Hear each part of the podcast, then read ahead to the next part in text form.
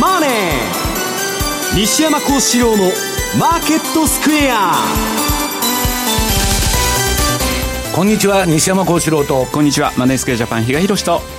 皆さんこんにちはアシスタントの大里清です。ここからの時間はザンマネー西山幸四郎のマーケットスクエアをお送りしていきますえー、本日は番組ユーストリームでも配信しておりましてユーストリームでもご覧いただけるようになっております、えー、番組の見方についてなんですがぜひ番組ホームページの方を、えー、ご覧いただければと思います、えー、大引けの日経平均株価今日は反落となりまして終値、44円84銭安の2万99円75銭ということです。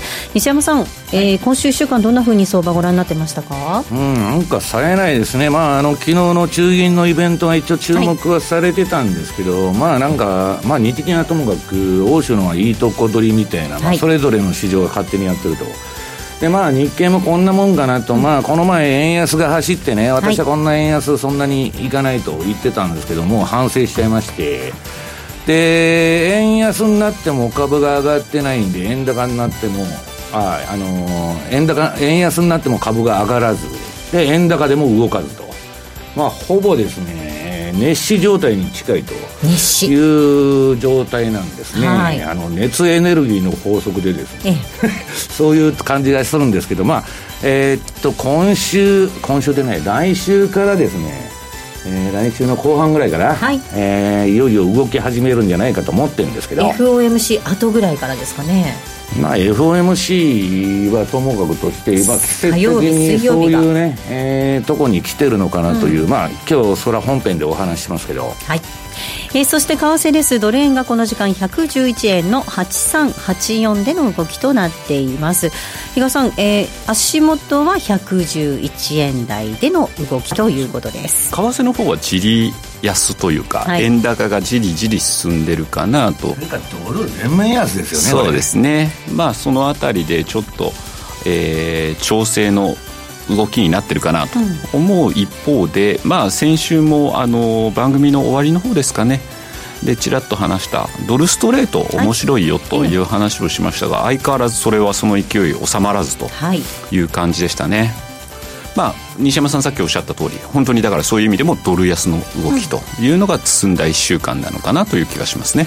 えー、マーケットについてはこの後も西山さんと比嘉さんにたっぷりと解説をしていただきます、えー、そして本日はユーストリームの日ということですので特別プレゼントをご用意いたしております。えー、番組特製のクオカード500円分を5名の方にプレゼントいたします。プレゼントのご応募にはキーワードが必要になってきます。ユーストリームの画面に表示されるあるいは番組のエンディングで西山さんが発表してくれます。キーワードを添えていただいて番組のホームページの方からお申し込みください。締め切りは8月3日8月3日です。たくさんのご応募お待ちしております。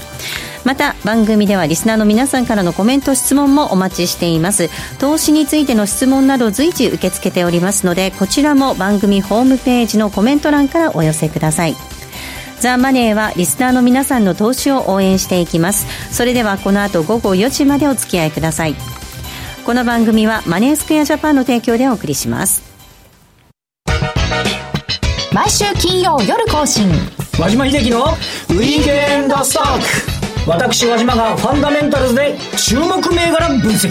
福永博之がテクニカルでマーケットを徹底検証。さらに注目イベントの解説や皆様からの個別銘柄リクエストにもお答えします。1週間のマーケットトピックが丸分かりで月額税別476円。詳しくはウィークエンドストックの番組ホームページをご覧ください。当たったら褒めてね。禅クラス in English。大好評実施中の禅のワークショップに英語クラスが登場です。ただひたすらに座る。シンプルで美しく奥深い修行の体験。あなたも英語の指導で禅のマインドに触れてみませんか？お申し込みお問い合わせは、ラジオ日経英語で全入門をインターネットで検索。ホームページからどうぞ。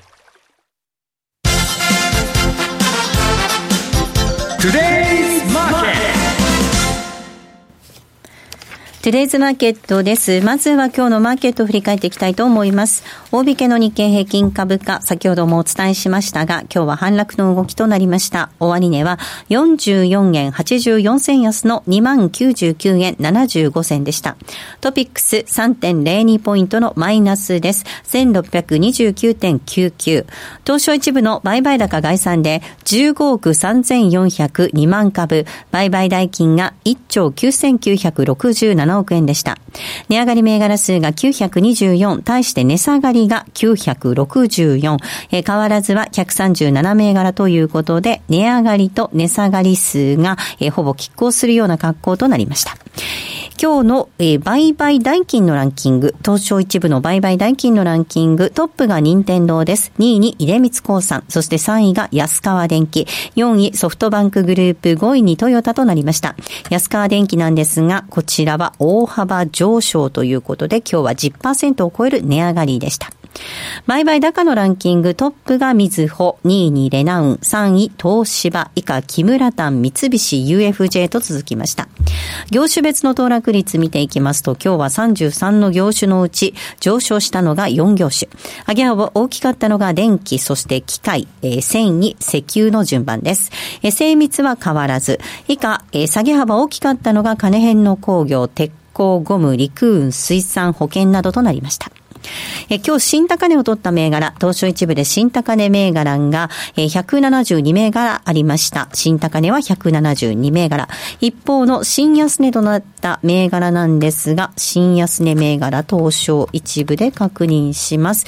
えこちらは、えー、新安値となった銘柄です。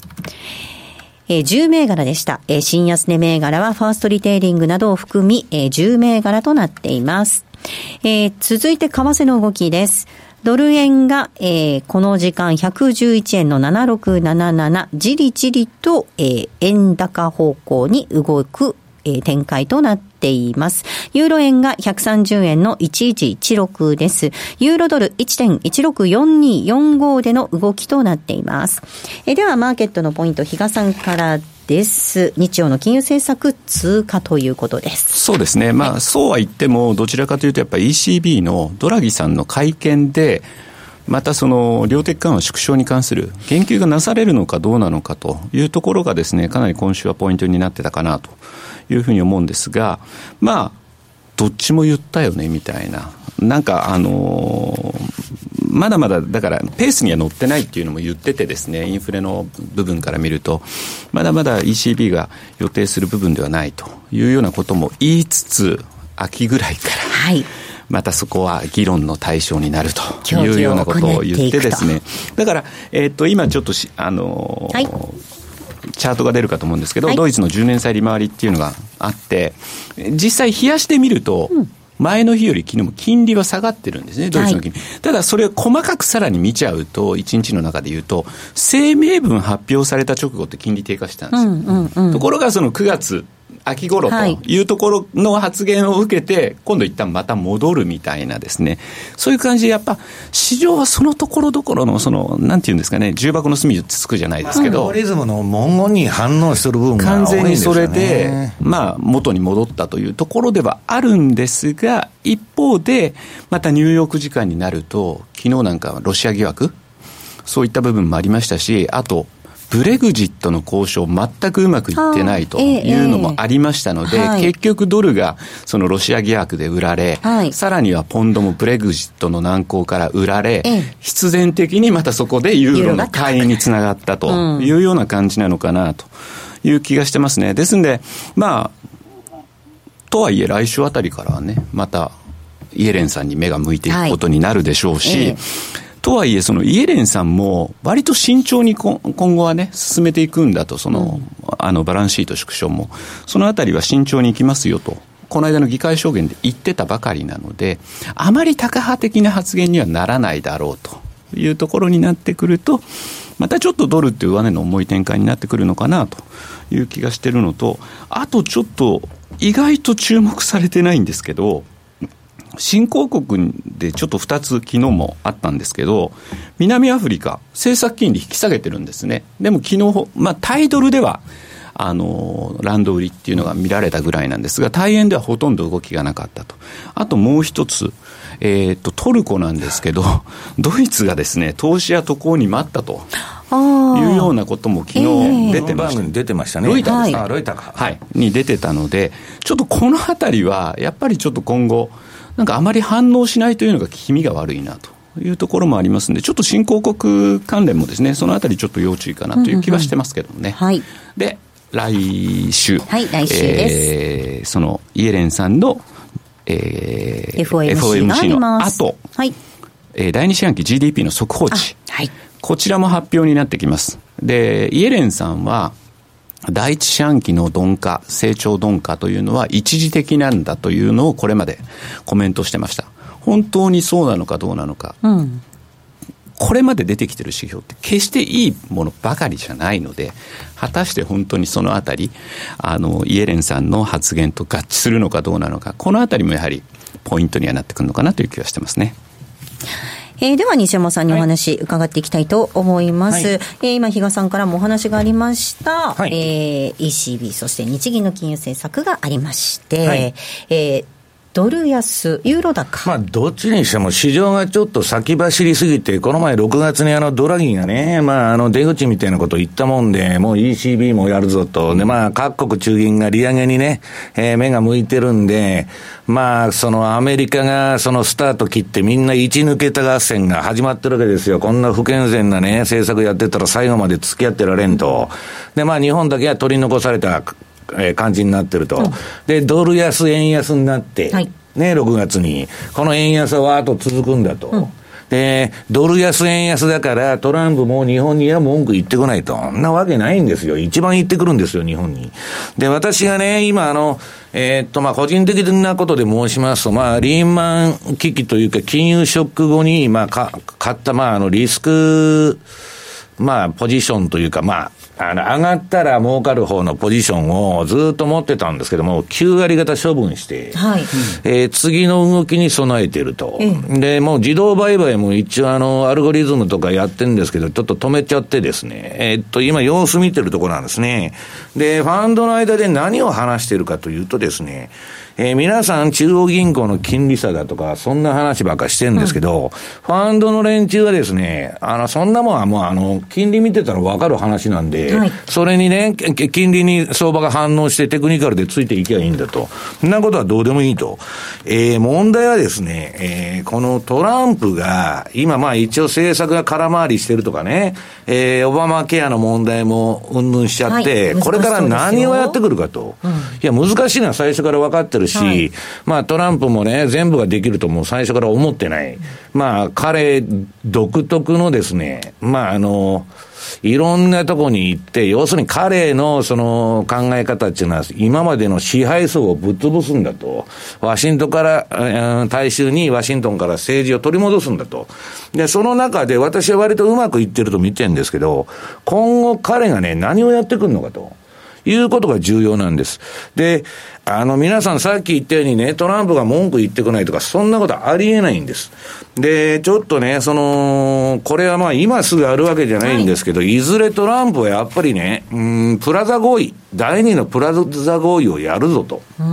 で、えー、要するにですね、あの、ドラギさんは根回ししてやるわけですよ。秋頃からね、根回しして、来年になったら利上げしようかと。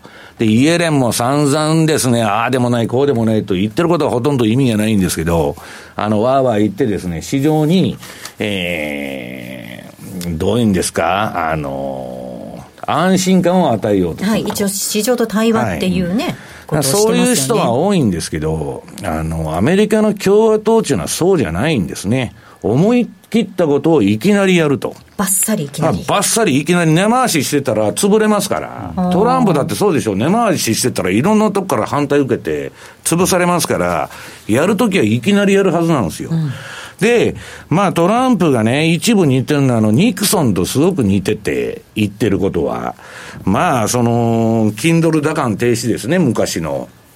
で、まあ、その、それはともかくとして、その第二のプラザ合意みたいなことをやっぱりやるんじゃないかと。はい、そうなると、ドル高なんちゅうなことは言ってられないぞと。いうことなんですね。で、我々あの、クリントン時代に、もうアメリカは共和党もね、民主党も差がないんだと。もうどっちがやっても同じなんだと、目くらましにあってんですけど、あの、アメリカの建国の歴史からね、その共和党の歴史考えると、決してそうではない。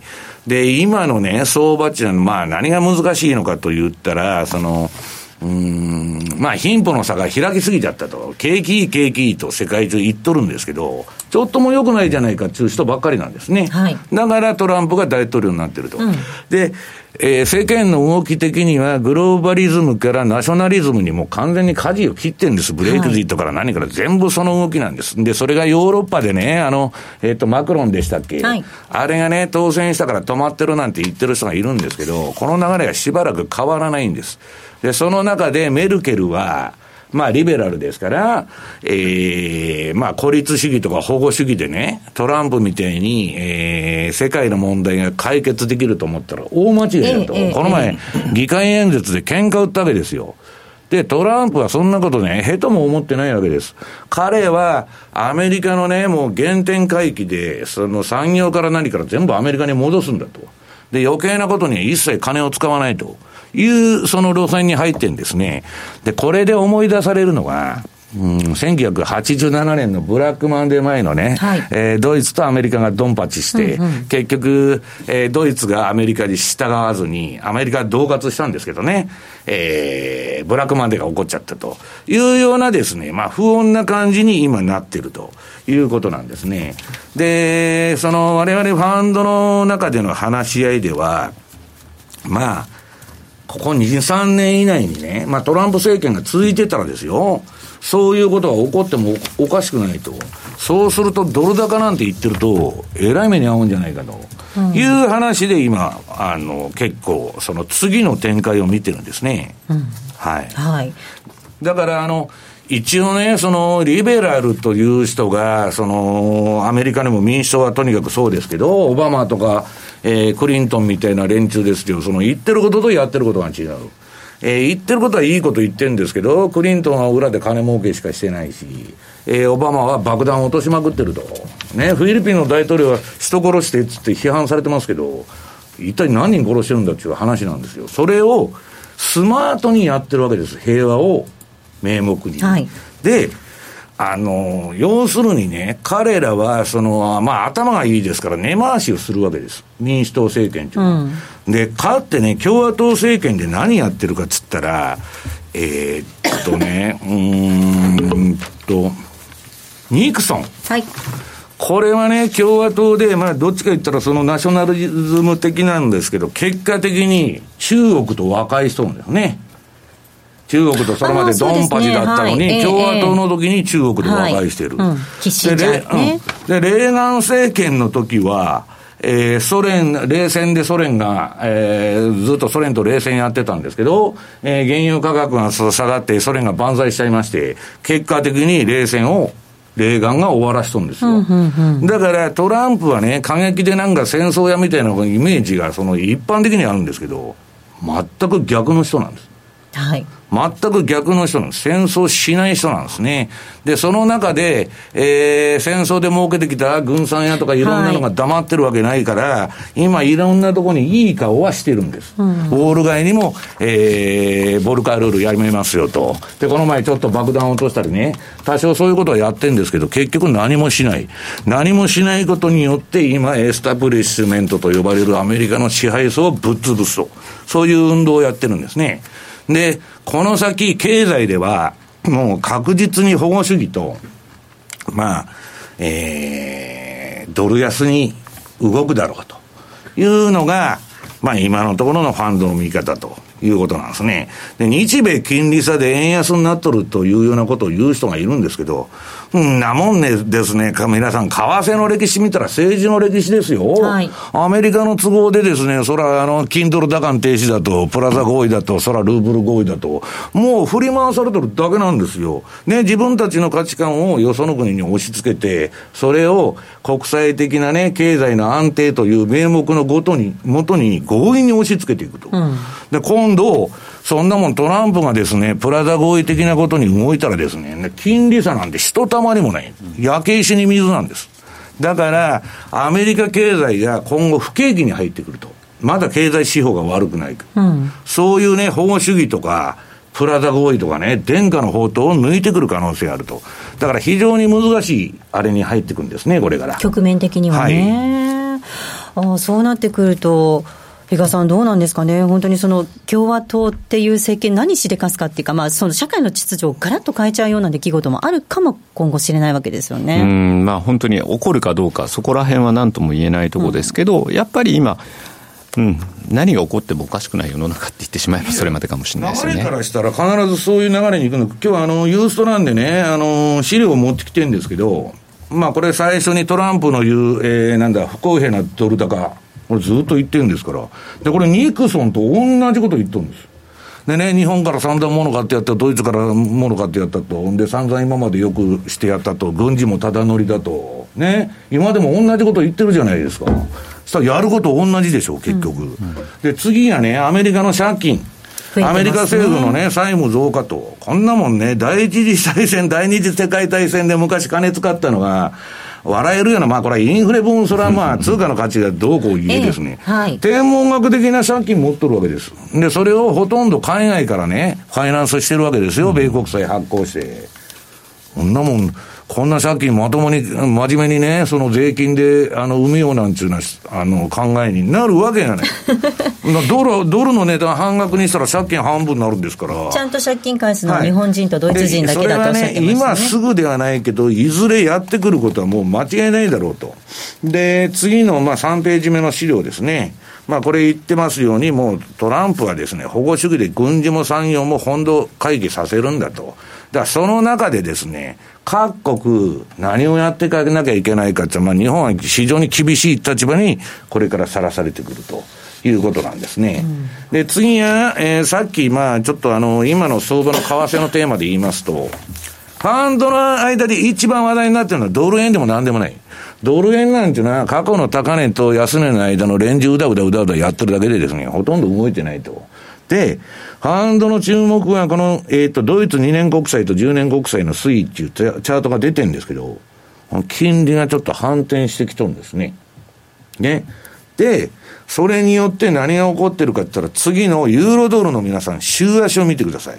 このチャートが今、えー、為替のマーケット及びですね、ファンドの運用者の間でも一番注目を浴びてると。そうすると、これを、まあ、おおむねほぼ2年間、ずっとレンジでしたよね。はい。レンジの狭い持ち合いをやってきた、レンジを今抜けようとしている。抜けようとしている。で、これ週足ですから、14週のですね、ADX と26週の標準偏差ボラティリティが一緒に上がってですね、はい、強烈な買いトレンド相場になってるわけです。で、この1.15値のオプションの防戦ポイントがたくさんあったんですけど、それこのは打たれまして。抜いてきましたね。はい。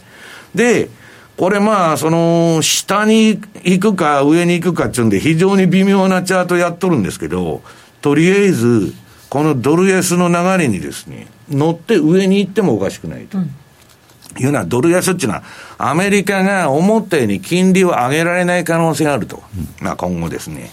で、そこら辺で、まあ、あの、とりあえずですね、この長い持ち合い離れを、その、上に切るとね、うんこのレンジの倍返しの相場になるんです。教科書的には。だから投機筋はそこを狙うに決まっているということなんですね。はい、えここまではトゥデイズマーケットをお送りしました。大岩川源太の投資カレンダー的銘柄選考2017年8月号は投資のコア銘柄と過去銘柄の検証そして新規注目銘柄と源太の戦術盛りだくさんで好評発売中 DVD60 分価格は送料別税込8640円。お申し込みは0335954730ラジオ日経通販ショップサウンロードまたはラジオ日経ネットショップサウンロードまで。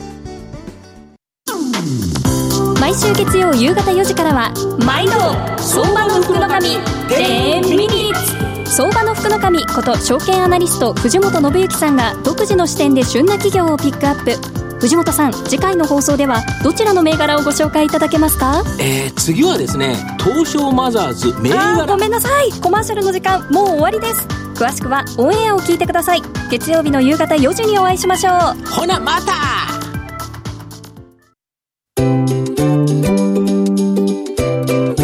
M2J トラリピーボックスートトラップリピート僕の名前はトラリピトラップリピートトラップリピートそれを略してトラリピ M2J トラリピボックスのコーナーです。このコーナーではリスナーの皆さんからいただいた質問を紹介しながら進めていきたいと思います。え今週もたくさん質問いただきましてありがとうございました。えまずは翼さんからいただいた質問です。西山さんこんにちは。アメリカの利上げがボディーブローのように効いていきて、はい、10年にわたる景気拡大もそろそろ黄色信号というお話をされていらっしゃいますが、はい、そうなると各国は再び利下げ、そしてばらまき金融緩和を再開するのでしょうか。えー、そしてまた世界経済は景気拡大を再開するのでしょうか。西山さんの知見お聞かせくださいといただいています。いや、私まあそんなにあの、確固たるね、そのあれを持ってるわけじゃないんですけど、まあもう97ヶ月目と景気拡大の、まあ過去最大120ヶ月っていうのもあるんですけど、その前今と経済状況が全然違うと。で、まあ、過去の平均の景気拡大期間が58ヶ月ですから、もうエクステンションしすぎなんですね。うん、で、そんなもんイエレンも分かってる。もう景気後退が来るから、今利下げしたいと。ところがね、利下げして4回利上げしたわけでしょ ?0.25 ずつ。2%しかないんですよ、比嘉さん。わかります。あ、0.2、あ、1%か。1%ですよ。1%しかないんだ。はい、2%じゃなしに1回、4回やって1%しかないんですよ。今度不景気になって利下げサイクルに入りましたと。0.25ずつ4回下げましたと。笑いですよね。うん、冗談みたいな。だから利下げなんかで対応できるわけないんです、次の不景気は。西村さん必ず注意報があります。って言ってますよね。ええ、利下げなんかバッファーがないんですから。再びばらまきがだから今のね、景気っつってみんなね、寝ぼけたようなこと言っとる間に、どさくさに曲げて上げたいと、金利を。で、必死に慌てとるわけですよ。ところが実体経済が表面ほど良くないもんで、うだうだうだうだ言ってるんです。共和党と違ってね、イエレンなんていうのは決断力がないですから、うだうだうだうだ言ってるんですよ。で、そこで利下げが遅れてくるとドドル安になっちゃうし、今度金利上げたら上げたで、株が下げてドル安になっちゃうんじゃないかというようなファンドがみんな言っとるんですね。で、えっ、ー、と、この、えっ、ー、と、資料の7ページ。ね。97ヶ月もですよ、皆さん、景気拡大してるのに、米国人のこれいつでも言ってますけど、3人に1人が退職時のね、預金がゼロと。何が景気いいんですか？ね。そんなもん全然実態を何にも表してないということなんですね。で、もうついでにその質問の時にやっちゃいますけどね。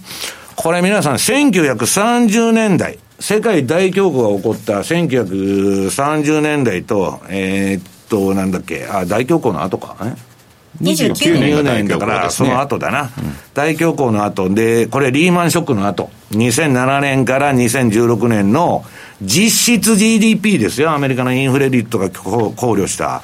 そうするとね、この1930年から39年と2007年から2016年の全部の経済成長率を合わせると平均で1.33%。これ30年代と一緒なんですよ。こんなもんでね、ガンガン利上げできるんですかと。で、アメリカシェールオイルもね、ガンガン湧いてるのにドル上げてなんかメリットがあるんですかと。あのトランプがですね、ドル高なんて容認するわけがないというのはみんな今ファンドが言っとるということですね。全然景気なんか良くないと。いうことなんです。で、ついでに申しておきますとね、次の、えっと、はい、9ページのチャートが、はいニューヨークダウの月足、これちょうどその1929年の大恐大恐慌の、えー、暴落チャートから、その後戻すんです、1937年まで。で、今みたいに利上げするんです。したらダウンがあっという間に半値になったと。で、その、1937年の高値更新するのは、えー、っと、戦争が起こってですね、その後やっと高値抜いたと。いうことなんですね。これ、それで、今ね、そういう状態になったら、アメリカのこのね、えー、バリエーション的に高すぎて、あ買うもののない市場が、急落するっていう人がいるわけです、ファンドの中にも。で、一方でね、うん、急落はしないんだと。金余りはジャブジャブだから、まだ。えー、レーダリオのように、あの、世界最大のヘッジファンドのね、ブリッジウォーターのレーダリオのように、長期停滞になるって言ってる人もいるわけです。うん、どっちにしたって不景気じゃないですか。はい、だから、レーダリオもね、金融引き締め中、ショート、ああの、あえっと、スクイーズが起こるんだと、これから大きなスクイーズが起こって、景気はね、えっと、要するにか、彼の意見では FRB は間違った政策をやってるということなんですね。だから、とにかくこの、今までね、ジャブジャブにね、蛇口開けて金をばらまいてたと、はい、それをアンワインドして回収に入ってるわけですから、今までと同じような相場が続くわけないと思ったのはいいと思いますね。もう一つ質問紹介します。熱くて溶けそうさんです。え先日、超エリート高校に通っている知り合いの娘さんがこんなことを言っていました。え社会科の先生から、経済を勉強するなするなら、今度日銀の審議委員になられる片岡剛志さんと、安倍総理のブレーンの高橋洋一さんの本を読み、相場の勉強するなら、ラジオ日経の西山幸四郎さんのコメントを聞くように、と言われたそうです。笑ってるじゃないですか、本当に。い や、あの。金内さんの話もね、聞いていただきたい。金内さんの話聞いた方がいいですよ。あのですね、えー、えー、そそんな、すごいです。そう、続きがあります。そんなエリート高校の教師にも注目されている西山さんに質問なのですが、アメリカの株が崩れ出した時に、ダウなどの指数の CFD をショートするのと、えファングと言われる IT 勝ち組をショートするのとでは、どちらが戦略として有効ですか、はい、ということです。インデックスに限るんですね。えー、っとね、ファングなんていうのは、まあ、その、ファングとかマントとかね、あの、まあ、ファングも、あの、アップルと、なんだっけ、アマゾン二つ入れたり、まあ、いろんな頭文字があるんですけど、要するにね、えー、っと、このビッグファイブ指数とかファングとかマントと言われる銘柄の中には、テスラみたいに夢買ってる銘柄もありますけど、これはね、でも、あのー、アマゾンみたいに大化けする可能性もあるんですよ、テスラは。うんまあそれは置いといて、業績では買えないようなレベルになってると。だけど、他の銘柄に、例えばマイクロソフトとかアップルとかね、えー、かなりキャッシュフロー的にビクともしない銘柄なんです。で、他の銘柄が50%下がっても、こういう銘柄は2割しか落ちない。そういう、めちゃくちゃいい銘柄なんです。はい、で、インデックスにアウトパフォームしようと思ったら、この5銘柄とか8銘柄を買わないと、ボーナスがもらえないんです、ファンドマネージャーは。だからみんなそれ買う。だから、下がるときはね、そのむちゃくちゃ上がってるから、べらぼうに上がってるから下がると思うんですけど、こういう銘柄っていうのはね、あんまり下がらないんです。むしろインデックスの方が下がると私は思ってるんですけど。そうですね。もしショートするならインデックスね。そっちの方が絶対いいと。いう気がしますけどね逆にそういう下がる局面があったときにいかに拾えるかっていうところを考えた方がいいって感じですか、うん、そのファングとかマントは。うん、まあだから下がるって言ってもね、まあその、どういう期間で見て、その、まあ秋にね、今年もまあ下がったと。で、リバウンドするから、まあちょっと乗ってみようと。それもいいんですよ。だけど私は10年単位の大きな買い場ということで言えば、次はアメリカの利下げと QE4 なんです。下がってる途中で買ったら死ぬでしょ？リーマンショックの時でもね、5ドルが105円だと。90円になったらね、何歩下がってんですか、15円も下がってたから買おうと。55円まで落ちてるんですよ。だからドスーンといって、利下げないしは QE4 に入るんです。うん、次の不景気には。今の金利であればですよ。その時まで長期の買い場を待つ。それまでは短期売買とかスイングトレードで遊んどくということだと思うんですけどね。えー、そしてセミナーのご案内です。8月20日日曜日になります。東京で比嘉さんセミナーが予定されていますね。はい。まあ、あの、これまでですとですね、FX、株価指数 CFD、それぞれちょっと分かれてやってたセミナーを、もう1日にまとめちゃおうと。いうところでですね、まあ、あの、ザ・マネー西山幸四郎のマーケットスクエアのスピンオフセミナーと題しまして、東京でですね、開催する予定になっております。で、どうしてもですね、ちょっとラジオ日経の担当者さんなんかはですね、これお盆明けだとかですね、いうことでですね、皆さん参加してくんないんじゃないかという、ちょっとドキドキ感を持ってるようなので、なるべく早くですね、皆さんの方にお知らせしようと思って、先週もちょっとそれを匂わすようなね、ことをしてたんですけれども、はい、はい大阪さんも来られるんですか、もちろんです。私もお手伝いで行かせていただきます。ザンマネー西山幸四郎のマーケットスクエアスピンオフセミナーです。FX 株価指数 CFD1 日徹底攻略。8月20日日曜日、えースタート時間が午後1時からになります。午後1時スタートです。えー会場はベルサール八重洲になります。ベルサール八重洲です。えー詳細なんですが、番組ホームページ、えーご覧いただくか、えー番組ラジオ日経のトップの方ですね、イベントセミナー欄に、えーリンクがございますので、ぜひこちらの方からご覧いただければと思います。8月20日日曜日東京での開催です。ぜひ皆様お越しいただければと思います。ここまでは M2J トラリピボックスをお送りしました。月曜夕方6時15分から好評放送中真壁昭夫のマーケットビュー今マーケットを動かしているのは何か株式、為替、商品相場のトレンドをおなじみ真壁昭夫と藤富の精鋭アナリストが分析真壁昭夫のマーケットビューは月曜夕方6時15分から競馬中継が聞ける、ラジオ日経のテレドームサービス。東日本の第一放送は0180-99-3841、99-3841。西日本の第二放送は0180-99-3842、99-3842。情報量無料、通話料だけでお聞きいただけます。浜田節子です鎌田新一です投資という冒険をもっと素敵にするためにマーケットのプロを招いてお送りする「ゴーゴージャングルマーケット」は毎週金曜午後4時から。お聞き逃しなく。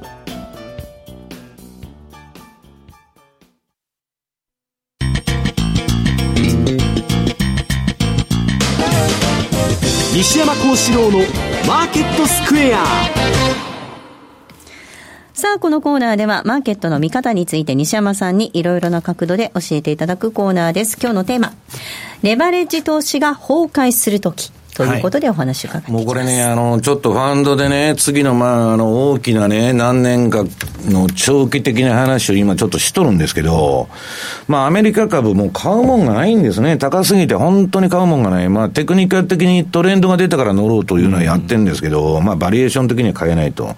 で、先ほどのね、インデックス売るのか、まあ、はい有料銘柄売るのかと。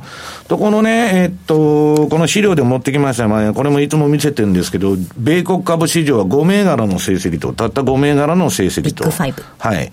SP500 からビッグ5を抜いちゃうとですね、この図に出てるような、えー年率6割の上げとですね、年率6%の上げに分解されちゃうと。はい。うん、SP500 なんで、他の495銘柄何も関係ないじゃないかと。いや、立派な成績なんですよ、SP500 も、あれなんですけど、まあそういうことになってると。で、こういう銘柄っていうのはですね、あの、なかなか下がらないんです、本当に。で、私も急落したら、まあこの銘柄のフェイスブックを除いてですね、みんな買いたいなと思ってるんですフェイね。スブックを除く。まあ、フェイスブック、今トレンドがこの前買いトレンド出たりして、ええ結構いい相場、まあテクニカルは別なんですけど、私はなんかこういうなんていうのは、あの、よくわからないんですね。業種がっていう話ですか？うんう似たようなのが出てきたらコンペティター入ってくんじゃねえかと。うん流行り廃りがあるじゃないですか、こういうなんて。バフェットさんみたいですね。そうですねわからないものには手を出さない。いやいや、というかですね、なんかわた、あのーいや、多分真似できないとは思うんですけど、そんな簡単に。別に仕組み自体はそんなすごいのかなという感じがするわけです。はいで、まあ、それはどうでもよくてですね、えーこのレバレッジが崩壊するときと。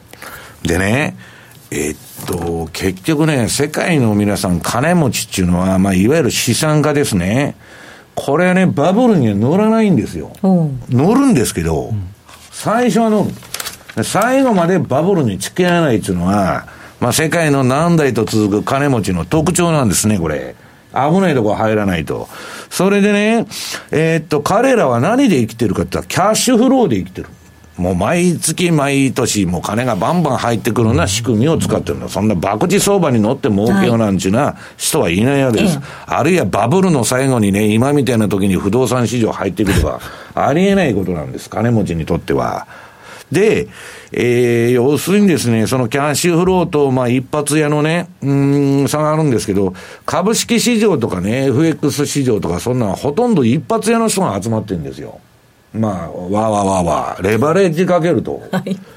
いや、レバレッジってね、あの、私、いつでもね、海外の投資家から、なんて日本人は博打好きなんだと。一時期ね、レバレッジ為替でも100倍とか平気でやってたわけですよ。そんなもんね、投資のいろはから言ったらおかしいわけ。でそれ、当局も、あの、容認してたんですから。はいでね当時は まあ、要するにそれはいいんですけど、そういう中で、1万人に1人はね、億万長者になるんです。売買ゲームやっとるから、レバレッジかけて。だけど、ほとんどの人が死ぬと。これはまあ、投資の鉄則なんですね。で、今の市場はそれは置いといても、株式市場でも何でもそうなんですけど、どこに投資してもね、FX でも何でも、もうシャープレシオ。とにかく、じゃあ100万儲けるのに、いくらのリスク取ってるんだと。ね、1000万のリスク取って100万儲けたって、極めて無能な人という判断しか、運用者としては下されないわけです。だから、シャープレシオは無視されてると。で、しん、あの、市場にね、すごいレバレッジがかかかってると。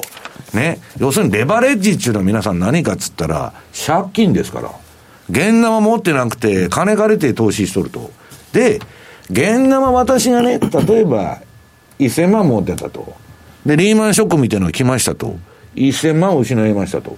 これはね、経済にはあんまりダメージを与えないんです。私が持ってた現ま現生の1000万がパーになったと。はい。ところが私は1000万を担担保に10億の勝負してたと。うん。で、これで飛んじゃったと。はい。で、相手先も焦げついてると。ね。いうようなことがよく起こるわけです。レバレッジかけてる。だからリーマンショックみたいなことになっちゃう。で、今ね、この資料を見ていただきますと、これ何ページだ ?11 ページ。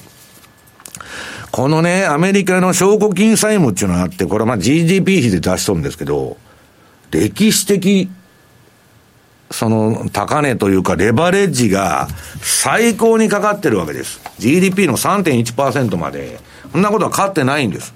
ということはね、株が上がっとる、何が上がっとるって言ってみんな借金でやっとるってことなんです。で、次が12ページ。車が売れてる売れてると。うん、これも全部このサブプライムのね、もう何回も番組で紹介してますけど、もうサブプライムってただの金持ってない人じゃなくて、もう借金だらけのですね、ディープサブプライム層にまで売っちゃったと車を需要の先食いで、もう伸びるわけないじゃないですか。で、すべて借金で回ってるわけです。借金経済で回ってる、あるいはレバレッジ経済で回ってる経済が、金利が上がったらですね、どういうことが待ってるかっていうのは、小学生でも普通わかるんですよ。だけど大丈夫だと。この業界は大丈夫だとしか言いませんから。で、もしかしたら大丈夫かもわかんない。ね。まだ金ジャブジャブですから。だけど、私の相場信条は危ないとこは入らないと。なぜならアメリカの株はもう9年上がってるんですから。ね。そういうことなんじゃないかなと。で、この景気後退のシグナルっていうのはね、えっと、一番優秀な債券市場が教えてくれるんです。株式市場は教えてくれない。ぼーっとした人がたくさんやってますから。そうするとね、イールドカーブというのは、その、まあ、長短金利差で見るのがいいんですけど、えーっと、この何見てもらったらいいのかな ?14 ページ。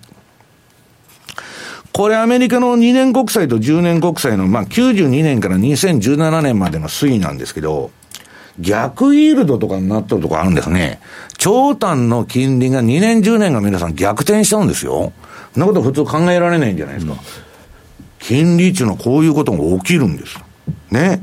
で、今は逆イールドまでまだなってませんよ。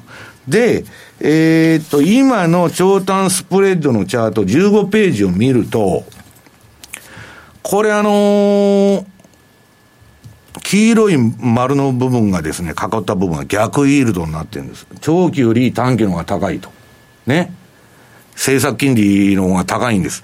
で、これが縮小した、して、で、むしろですよ、比嘉さん。ここが問題なんだけど、えー、イールドカーブが寝てきたから危ないと。長短スプレッドが縮小したから危ないと。その時は実は危なくない。景気は、やばいですよっていうメッセージを発してるんですけど、その後ね、実際に、戻りようんです。長短スプレッド縮小してたのが拡大してくるの。はい。で、その後に。その後に、この、あの、縦のね、灰色のバーチのこれ、セントルイス連銀が出してる景気後退期です。はい。不景気がやってくるんです。うん。で、今、イールドカーブは今年になってからネットルとか長短スプレッドがまあ、その縮小してきたって散々言っとるんですけど、まだ大きな先が来るわけがないんです、私に言いましたら。はいまだその予兆の段階なんです。だか、だけど、もう1年ぐらい経つとですね、何が起こっても危なく、ああの、おかしくないですよと。この後戻ってくるとっていうことですよね。ええいや、まだ縮小するかもわかりませんし、だからそれはね、えっ、と、パターンとしては、イエレンが短期金利上げて、で、長期は不景気で上がらないと。で、それで縮小する場合もあるでしょうし、今度はイエレンが資産売却するっちゅうんで、長期金利が上がってね、えーイールドカーブが広がるかもわからない。ただ、ガンドラックが言ってるように、長期金利が3%超えてね、株式市場が何の感触も起こさないなんていうなんかことはありえないんだと。まあ、彼は言ってるわけですから、まあ、その辺がちょっとあれだと。一番問題なのが、次の16ページ。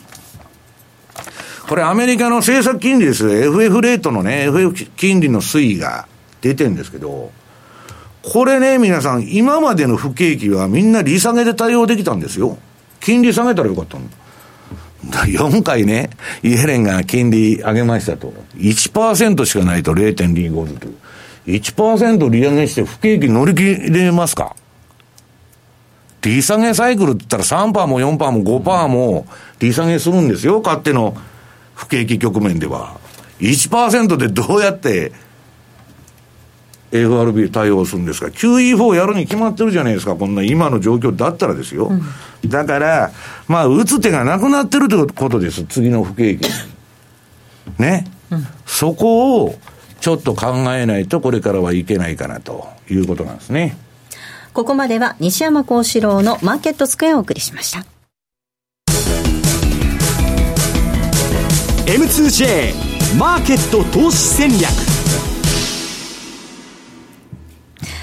さあ、投資戦略のコーナーです。来週に向けての、えー投資戦略を伺っていきたいと思います。比嘉さん、お願いいたします。はい。まあ、あの、ちょっと先ほど冒頭の方でもお話しした通り、ドルストレートが面白いよという中にあって、今日一つだけちょっと調整が入ったなというのが、実はオーストラリアドルだったんですね。それまでの勢いってすごかったんですけど、ね今日ちょっとあの、RBA のですね、総裁補佐からです、総裁補佐から単純な海外の金利引き上げへの追随なしとかですね、あとやっぱり、まあこれまでもそうなんですけど、通貨高がかえってまた経済を脅かすんだというような発言があってですね、5ドルでちょっと調整が入ったと。で、まあ結構、まあ、まあ皆さんチャート見ていただければ、ユーロドルのこの今の、あの、買いのトレンドも凄まじいものがあるんですけど、5ドルすごかったよね。ただですね、ちょっとそんな中にあって、ニュージーランドドルがですね、ちょっと出遅れてるかなという感じがしてたので、あえてまたドルストレートなんですけど、その中で今週はちょっとニュージーランド、これが出遅れてる分、妙味があるんじゃないかなっていう気がしてるんで、そちらの方のですね、ニュージーランドドルドル、ここをですね、ちょっと皆さん追ってみてはいかがでしょうかということにしたいと思います。8月になりますと、ゴーストルは確かあまりこう、ね私はだ、から買いませんよ。あの、パフォーマンス良いくはない月でしたよね。だから、そそろそろじゃあ、さん、まあ、来週の話ですから、まだはい7月1週間あるんでいいんですけど、8月はもう、あの、部は悪いのはもう間違いないということなんですね。で、もしかしたらそれでも上がるかもわかりませんよ。私が言ってるのは上がるかもわからない、下がるかもわからないけど、危ないとこは入らない方がいいでしょうということなんですね。えーここまでは投資戦略のコーナーをお届けしました、えードル円がこの時間111円の70銭台での動き。ユーロ円が130円の30銭台。ユーロドルなんですが1.166568あたりということで高値圏。って感じですね。はい。さあそろそろお別れなんですが西山さん最後に今週のキーワードをお願いいたします、えー、キーワードは猛暑です、猛暑。えー今週のキーワードは猛暑です。こちらを、えー添えていただいてご応募いただきますようお願いいたします。番組のホームページの方からお待ちしております、えーではお別れのお時間近づいてきました。今日ここまでのお相手は西山幸四郎と、マネースクエアジャパン比嘉宏と、大里清でした。さようなら。この番組はマネースクエアジャパンの提供でお送りしました